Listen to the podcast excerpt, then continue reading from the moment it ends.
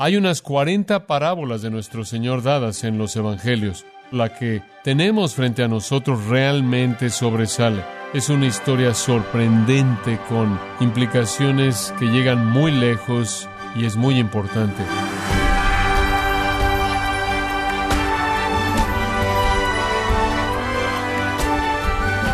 Sea usted bienvenido a esta edición de Gracia a vosotros con el pastor John MacArthur. Se dice que el enemigo es aquel que está dispuesto a destruir sin importar de qué lado esté oficialmente. Hay gente que dice estar del lado de Dios, pero de hecho son enemigos de Cristo, aceptando y enseñando doctrinas falsas y peligrosas. ¿Sabe usted cómo reconocer a estos enemigos infiltrados? Para saber reconocer estos enemigos de la fe y cómo debemos tratarlos, hoy en gracia a vosotros continuamos con la serie Cómo tratar a un hereje con el pastor John MacArthur. Lucas capítulo 20 y versículos 9 al 16. Es la parábola, una historia muy simple, de un hombre que era dueño de una viña y la rentó a algunos labradores estableciendo un contrato y acordaron pagarles cierta cantidad, ellos podían quedarse con el resto, y él envió a sus esclavos para recolectar lo que era de él por contrato, maltrataron a los esclavos, él en un acto de buena fe y paciencia envió a su propio hijo, pensando que si no respetaron a sus esclavos, quizás por lo menos respetarían a su hijo, mataron al hijo en un esfuerzo por apoderarse de manera total de la viña. Toda persona que estaba escuchando la historia habría estado de acuerdo con la conclusión, mátalos y contrata algunos labradores nuevos. Historia simple. Estudiamos esa historia llamándola la ilustración. El segundo punto fue la explicación. ¿Se acuerda usted? Lo tomamos del versículo 16. Cuando lo oyeron, dijeron Dios nos libre. Cuando lo oyeron, acuo significa cuando lo entendieron. Cuando supieron lo que él estaba diciendo en la historia, a qué se refería, entonces dijeron, no, no, no, no. ¿Y cuál es la interpretación? ¿Cuál es la explicación? El hombre que es el dueño de la tierra es Dios, la viña es Israel, los labradores son los líderes religiosos, primordialmente los sacerdotes, y todos los demás líderes religiosos que asumen la responsabilidad de pastorear a Israel, por así decirlo, o cuidar de la viña de Dios. El viaje largo en el que Él está lejos es la historia del Antiguo Testamento, desde el principio de Israel en la vida de Abraham hasta la venida de Jesús, ese tiempo largo cuando el pueblo de Dios estuvieron bajo el cuidado de ciertos hombres. Los esclavos en la historia que son enviados son los profetas del Antiguo Testamento que fueron enviados por Dios de vez en cuando a lo largo de la historia de Israel para recibir el fruto que era debido a Dios y vinieron para reiterar la voluntad de Dios y la ley de Dios y a llamar a la obediencia y llamar a que el pueblo diera fruto para Dios. Y usted se acuerda de las historias del Antiguo Testamento que nos dicen cómo rechazaron a los profetas, cómo odiaron a los profetas, cómo apedrearon a los profetas, los cortaron por la mitad, los mataron, a tal grado que Jerusalén es conocida como esa ciudad que mata a los profetas. Finalmente Dios dice, enviaré a mi Hijo amado, quien no es ningún otro que Jesucristo, y lo matan a él. Y entonces Jesús está contando a Israel su historia. Ustedes han estado bajo el cuidado de ciertos líderes que fueron colocados por Dios con la responsabilidad sobre ustedes para que ustedes produjeran fruto espiritual. Fracasaron de manera miserable. Y cuando Dios vino, mediante sus profetas para demandar algo de fruto espiritual, para llamar algo de fruto espiritual, ustedes maltrataron y hablaron mal de ellos, inclusive mataron a los profetas y ahora que Dios ha enviado a su Hijo, ¿y qué harán estos mismos líderes espirituales? Los sacerdotes, los principales sacerdotes, los escribas, los fariseos, los saduceos, los ancianos de Israel, matarán al Hijo. Apenas dos días después de esto, van a hacer que los romanos lo claven en una cruz después de que hayan intimidado a los romanos, clamando por su crucifixión y no conformándose con nada menos. ¿Y por qué? Porque quieren la heredad, quieren control sobre el pueblo, quieren estar a cargo del reino de Dios, por así decirlo, a su manera. ¿Y qué les hará Dios? Dos cosas. Una, los destruirá. Versículo 16. Vendrá y destruirá a estos labradores. Y le dije la última vez que eso ve hacia adelante 40 años, desde el 30 después de Cristo, cuando esto sucedió en el 70 después de Cristo, cuando Tito Vespasiano, el general romano, vino con su gran ejército romano para aplastar una rebelión de los judíos que comenzó cuatro años antes en la destrucción, la destrucción final de Jerusalén y el templo y todo lo que lo rodeaba terminó en el suelo, juicio divino. No solo fue un juicio temporal sobre el edificio, la ciudad y el pueblo fue un juicio eterno porque las masas de personas, cientos de miles de ellos que fueron matados en ese holocausto, terminaron en el infierno, en donde permanecerán para siempre habiendo rechazado a su Mesías. La destrucción vino y para los incrédulos y los que rechazaron a Cristo dura para siempre. La segunda cosa es remoción, destrucción y después remoción. Dará su viña a otros, dará su viña a otros entregará la viña al cuidado de otros. Eso es, quita la administración de los líderes religiosos de Israel sobre el pueblo de Dios y entregue esa administración a otros. Otros son líderes religiosos. Y la idea de la historia es que Dios quitó del liderazgo de Israel la administración de su pueblo. Habían sido guardianes de la verdad de Dios. Eran los guardianes de la escritura. Eran los guardianes de los pactos de Dios tenían la responsabilidad de traer a Israel la producción de buen fruto espiritual, el fruto de justicia. Pero ahora nuestro Señor dice, no solo esta generación será destruida, sino que la vigilancia, la guardia de Israel será quitada de las manos de estos líderes que rechazan al Mesías, infieles, falsos apóstatas a otros. Y por cierto, en la destrucción de Jerusalén todos los registros fueron destruidos, todos los registros familiares, todos los registros genealógicos, nadie existió después de ese tiempo. Ninguna generación ahora puede regresar y ver su genealogía. Todas fueron destruidas. No pueden identificarla la familia sacerdotal, no pueden identificar inclusive su linaje por tribu. Fue el fin. Y el templo nunca ha sido reconstruido, los registros nunca restaurados. No puede ser. ¿Qué significa esto? Otros se volverán guardianes de la verdad de Dios. Otros se volverán guardianes del pueblo de Dios. ¿Quiénes son los otros? Los nuevos líderes de Israel no son ningunos otros que los seguidores de Jesucristo. Odiaban a Jesucristo, no tenían nada más que menosprecio y burla y una actitud de ridículo, de desprecio hacia sus seguidores, que eran un grupo de hombres de vida baja Galilea, en el mejor de los casos, sin preparación rabínica, sin credenciales rabínicas, nadies. Van a convertirse en los nuevos guardianes del reino de Dios, de la obra de Dios de redención entre los hombres. No es tan simple como estos son los gentiles reemplazando a los judíos o esta es la iglesia reemplazando a Israel.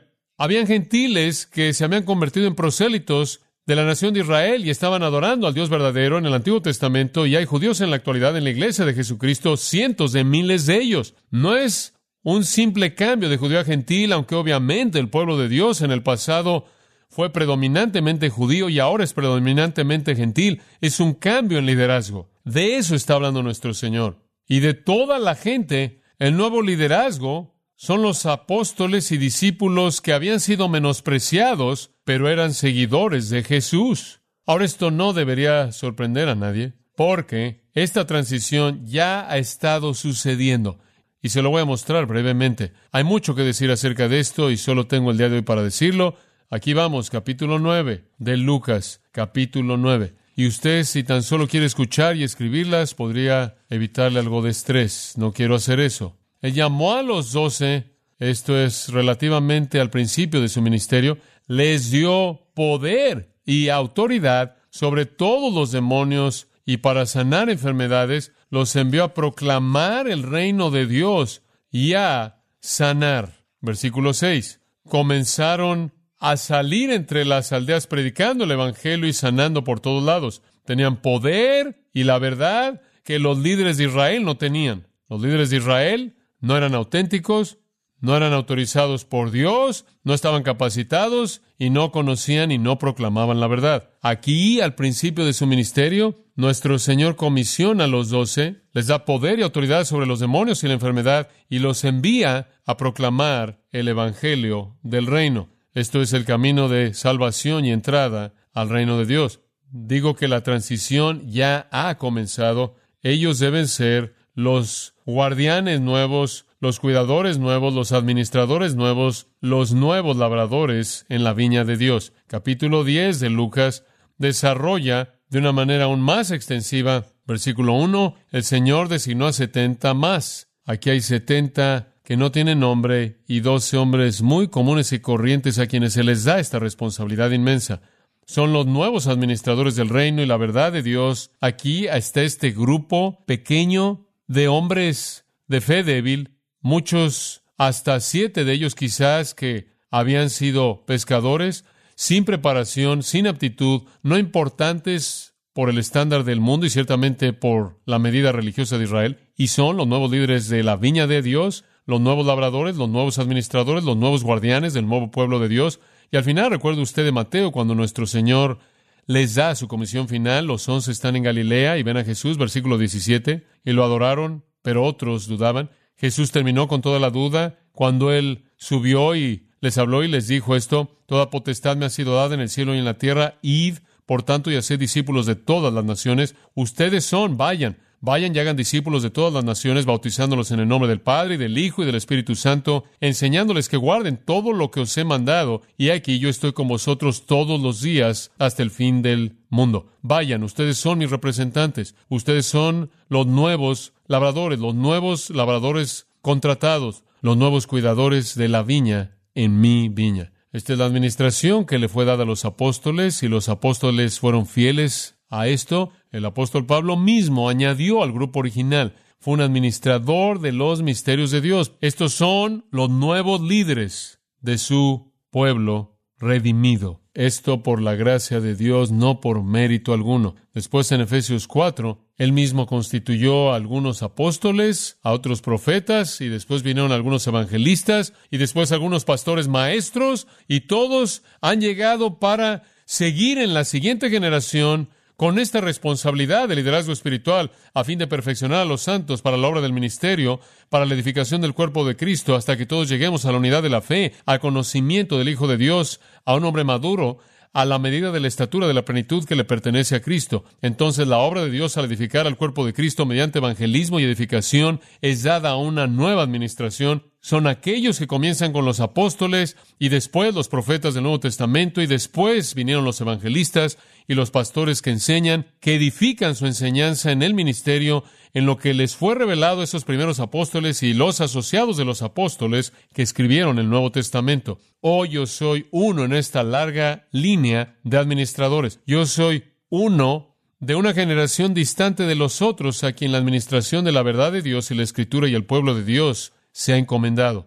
Y así es cualquier otro ministro fiel. Otra manera de ver esta misma transición está en Juan 14. Conforme nuestro Señor está dando sus últimas palabras en el aposento alto con sus discípulos en la noche de la Pascua, el jueves de esa semana, Él dice tantas cosas maravillosas a ellos. Una de las cosas que les dice y repite es muy, muy importante. Tiene que ver con la verdad. Versículo 25, Juan 14 las cosas que os hablé mientras que estaba con vosotros, y él ha estado diciendo muchas cosas, les he hablado acerca de estas cosas mientras que he estado con ustedes, pero esto es muy importante, él ayudador, el consolador, el Espíritu Santo, a quien el Padre enviará en mi nombre. Él os enseñará todas las cosas y os hará recordar todo lo que os he dicho. Esa es una cosa sorprendente. Ellos han estado con Jesús tres años, Él ha dicho mucho, Él ha estado hablando diariamente durante tres años, mucho más de lo que está en la Escritura. Juan dice las cosas que Él dijo no podían ser contenidas en todos los libros del mundo. ¿Cómo van a poder, como administradores de esta responsabilidad, poder recordar las cosas que Él quería que recordaran? Bueno, les dice, cuando yo me vaya, el Espíritu viene, cuando el Espíritu viene, el Espíritu se convierte en el que les recuerda estas cosas para que las puedan escribir, para que las puedan proclamar. En el capítulo 16, versículo 12, tengo muchas cosas más que deciros. Dijo muchas, tiene muchas más que decir. No se las puedo decir ahora porque no las pueden sobrellevar ahora. Es más de lo que pueden sobrellevar. Es sobrecarga. Pero cuando Él, el Espíritu de verdad, venga, Él os guiará a toda verdad, porque Él no hablará de su propia iniciativa. Todo lo que Él oiga, Él hablará él les revelará lo que está por venir. Él les va a ayudar a recordar el pasado y Él también les dirá el futuro. Y ustedes tendrán verdad inspirada por el Espíritu y ustedes la registrarán. Pedro dice, hombres movidos por el Espíritu Santo la escribieron. Se convierte en grafe sagrada escritura. Esta es la nueva administración. Primero los apóstoles y los asociados de los apóstoles que estuvieron involucrados en la escritura del Nuevo Testamento, después los profetas que proclamaron lo que fue hablado por los apóstoles y sería escrito, y después toda generación de evangelistas fieles y pastores que enseñan desde ese entonces, que continuaron con esta administración, ellos son los nuevos líderes y bajo su liderazgo ha venido un nuevo pueblo de Dios que está produciendo fruto que trae honor a Dios, la iglesia verdadera y viva. Nuestra administración es bastante simple, creo. Predica la palabra. ¿Es eso lo que dice? Segundo de Timoteo 4, predica la palabra, predica la palabra tiempo y fuera de tiempo, predica la palabra. Entrégate a la doctrina sana. Pablo le dice a Tito, ten cuidado de dos cosas. Se le dice a Timoteo, 1 Timoteo 4, 16, tú mismo y tu enseñanza. Lee la escritura, explica la escritura, aplica la escritura. Esta es nuestra administración. En 1 de Timoteo 6, al final de 1 de Timoteo, versículo 20 del capítulo 6. Oh Timoteo, guarda lo que se te ha encomendado, el que es una palabra que significa un depósito de banco. Pablo dice, deposité verdad contigo, deposité verdad inspirada por el Espíritu Santo contigo. Guarde esa verdad, evita todas las mentiras, todo engaño y protege la verdad. Ese es el final de 1 Timoteo, al principio de 2 Timoteo, al otro lado de la página, capítulo 1, versículo 14. Guarda por el Espíritu Santo que mora en nosotros el tesoro que se te ha encomendado. ¿Cuál es el tesoro? Palabras sanas, versículo 13, palabras sanas que oíste de mí. Los apóstoles las recibieron, Pablo las recibió, Timoteo las recibió, Tito las recibió, la siguiente generación y continúan siendo transmitidas. Y aquí están. Estas son las verdades que el Espíritu de Dios inspiró a los apóstoles y a sus asociados para que las escribieran. Y esta es la administración a la que somos llamados. Somos labradores Hemos sido contratados por Dios con un contrato, dotados y llamados para ir a este mundo en una responsabilidad que no tiene paralelo, sin igual, y consiste en cuidar de la viña de Dios de tal manera como para producir fruto para justicia que le trae gloria. No para producir hijos del infierno, sino para producir hijos de Dios, hijos de Dios. Y entonces la historia termina con la remoción. Y eso lleva a una pregunta a pie de página. ¿Es esa una remoción permanente de Israel? ¿Cuál es la respuesta a eso? No, es una temporal. Y habrá un tiempo futuro cuando Israel de nuevo será restaurada, no solo para salvación, no solo a un reino, sino a una administración de la verdad. Una de las características sorprendentes del tiempo final es esta. Está por venir un tiempo llamado la tribulación, descrito de manera muy clara, detalle en Apocalipsis del capítulo 6 al 19, una sesión extensa. En ese tiempo llamado la tribulación, Dios escoge a 144 mil judíos, 12 mil de cada tribu, y Él sabe en qué tribu están. Ellos no. Para evangelizar al mundo. ¿Se convertirán? ¿Se volverán evangelistas? Usted puede leer de ellos en Apocalipsis 7 y Apocalipsis 14. Después, cuando usted llega al reino, y Cristo ha venido y ha establecido su reino, y Él está reinando en Jerusalén, y Él ha establecido su trono ahí para gobernar al mundo, e Israel recibe todas las promesas dadas a Abraham y David y los profetas, pacto abrámico, pacto davídico, promesas del nuevo pacto, una vez más, los judíos se convertirán en los administradores de la verdad de Dios. Se convertirán en administradores de su verdad en la tribulación y también entonces en el reino. Pero por ahora, hasta ese tiempo, hay un nuevo liderazgo y somos ese nuevo liderazgo y ustedes ese nuevo pueblo siguiendo ese nuevo liderazgo. ¿Es ese el final de este relato? Ahora tenemos un problema, porque la última palabra en esa historia fue que mataron al hijo, ¿verdad? Ese no puede ser el final, y no lo es. Regrese al capítulo 20. Entran en pánico cuando entienden el significado de la historia. Entran en pánico ante el pensamiento de destrucción y remoción. Y deberían entrar en pánico. Pero él los vio y dijo esto. Pero él, mirándolos, dijo, ¿qué pues es lo que está escrito? Esa pequeña frase está escrito es una referencia al Antiguo Testamento que ellos habrían entendido claramente. De hecho, en el relato de Mateo de Jesús contando esta historia, Mateo dice, ¿No sabéis lo que la Escritura enseña o no habéis leído la Escritura? Esta es una referencia a la Escritura. ¿Han olvidado la Escritura? Eso nos lleva de la ilustración a la explicación, a la extensión. Aquí nuestro Señor extiende su enseñanza. ¿La parábola ha terminado? ¿El final es trágico para los labradores? ¿Es trágico para aquellos que siguen a los labradores? Es trágico en este punto para el hijo. Él está muerto.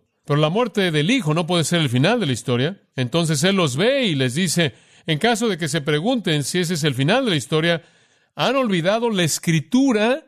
Y él cita el Salmo 118, 22. La piedra que desecharon los edificadores ha venido a ser cabeza del ángulo. Él los lleva de la analogía y la parábola que él desarrolló directo al Antiguo Testamento. Este no es el fin de la historia.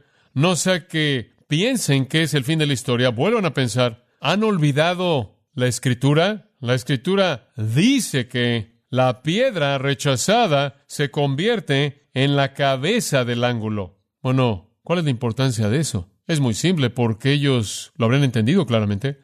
Ellos conocían el Jalel muy bien, ellos conocían el Salmo 118, probablemente la mayoría de ellos lo conocía de memoria. Ciertamente los líderes lo conocían, la cabeza del ángulo. Inclusive le habrían dado tonos mesiánicos a eso, porque en Daniel capítulo 2, el Mesías que viene a derribar la imagen en la visión de Daniel es la piedra cortada no con mano. El Mesías era conocido en algunos círculos como la piedra. La piedra que los edificadores rechazaron ha venido a ser cabeza del ángulo. Le voy a decir cómo funciona eso. Si usted va a construir un edificio en tiempos antiguos, usted lo construía, un gran edificio de piedra. Hay una piedra que tiene que ser perfecta. Esa es la piedra angular. Y tiene que ser perfecta en toda dirección. Tiene que ser perfecta en la parte de abajo para que el edificio esté plano. Tiene que ser perfecta a los lados para que el edificio se levante de una manera perfectamente perpendicular tiene que ser perfecta en la parte de arriba para que no se incline, y el ángulo tiene que ser exacto, de lo contrario el edificio va a estar fuera de simetría. La piedra del ángulo establece todo ángulo para el edificio. Los edificadores sabían que cuando iban a construir un edificio tenían que tener una piedra angular absolutamente perfecta. ¿Cuántas piedras va a desechar usted si va a construir un edificio grande antes de que encuentre la perfecta. Y ahora en la enseñanza de Jesús la ilustración ha cambiado y el Hijo se ha convertido en una piedra. El Hijo es ahora la piedra que los edificadores desecharon. Ellos habían dicho, tú no eres perfecto, no te aceptamos como la principal piedra del ángulo del reino de Dios. Esta es una cita del Nuevo Testamento que es muy, muy conocida. Hechos 4.11, 4.10. Se ha conocido a todos vosotros Pedro está predicando aquí. Se ha conocido a todos vosotros, a todo el pueblo de Israel, que por el nombre de Jesucristo el Nazareno, a quien vosotros crucificasteis, a quien Dios resucitó de los muertos, por este nombre el hombre está aquí ante vosotros en buena salud. Él es la piedra que fue rechazada por vosotros, los edificadores, pero que se convirtió en la principal piedra del ángulo. Él está hablando a los líderes, los ancianos y los escribas, y a Anás y Caifás y a todos los líderes, y él dice, ustedes lo rechazaron, ustedes lo rechazaron como la principal piedra del ángulo, y él lo rechaza a ustedes. Y adivinen que la piedra que ustedes rechazaron está de regreso y es la principal piedra del ángulo. El Hijo es la piedra y Él ha regresado. Eso es resurrección, queridos amigos. Eso es resurrección. La historia no termina con un hijo muerto, porque la piedra que rechazaron los edificadores se convierte en la principal piedra del ángulo. Tiene que haber una restauración. En el caso de Jesús, una resurrección. Y Él morirá el viernes, pero Él resucitará el domingo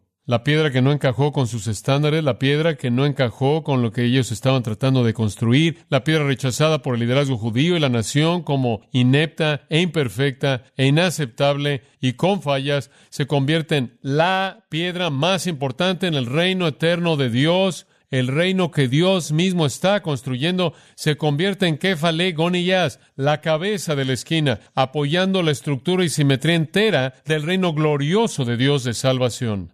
Entonces la explicación tiene una extensión para terminar la historia. Pero esa no es la palabra final. La palabra final está en el versículo 18. Esta es una amenaza.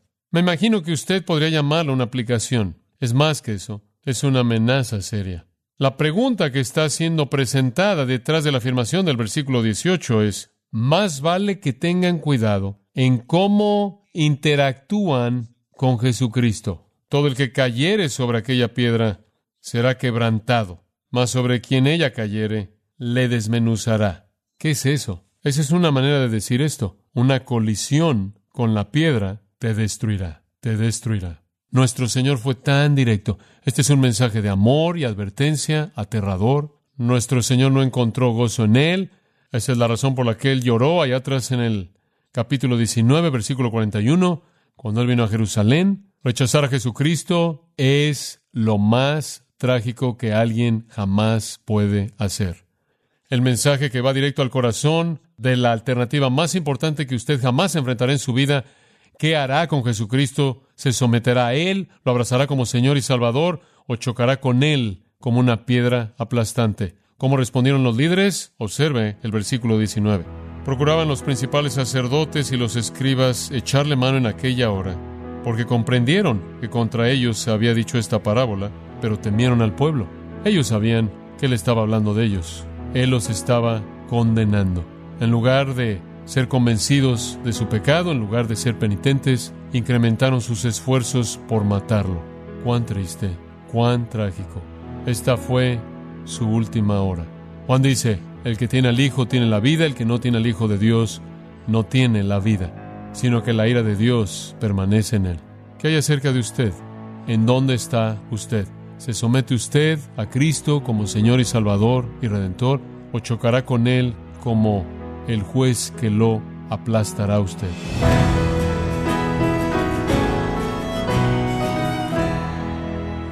Como ha dicho John MacArthur, la responsabilidad de un pastor se resume en predicar la palabra. Y la responsabilidad de todo cristiano es seguir el ejemplo de Cristo y enfrentar el error doctrinal. Este es el punto de la serie Cómo hablarle a un hereje, aquí en gracia a vosotros. Estimado oyente, tenemos disponible el nuevo libro titulado El Jesús que no puede ignorar, escrito por John MacArthur, es un libro que lo expone a una perspectiva de 360 grados del Maestro. Puede adquirir el Jesús que no puede ignorar en gracia.org o en su librería cristiana más cercana. También le recuerdo que puede descargar todos los sermones de esta serie Cómo hablarle a un hereje, así como todos aquellos que he escuchado en días, semanas o meses anteriores en gracia.org. Si tiene alguna pregunta o desea conocer más de nuestro ministerio, como son todos los libros del pastor John MacArthur en español, o los sermones en CD que también usted puede adquirir, escríbanos y por favor mencione la estación de radio por medio de la cual usted nos escucha en gracia a vosotros. Es importante conocer no solo el país y ciudad de donde usted nos escucha, sino también la radio. Para quienes contactan nuestro ministerio por primera vez, pueden solicitar una copia del mensaje de promoción sin costo alguno, un mensaje por oyente únicamente. Si usted vive en los Estados Unidos o Puerto Rico, escríbanos a Gracia Vosotros, P.O. Box 4000, Panorama City, California 91412 o puede escribirnos a través del siguiente correo electrónico radio arroba gracia punto org. En nombre del pastor John MacArthur, de nuestra asistente administrativa Jessica Fonseca, así como del personal, queremos darle las gracias invitándole para que nos acompañe en la próxima edición y juntos continuar desatando la verdad de Dios un versículo a la vez en gracia a vosotros.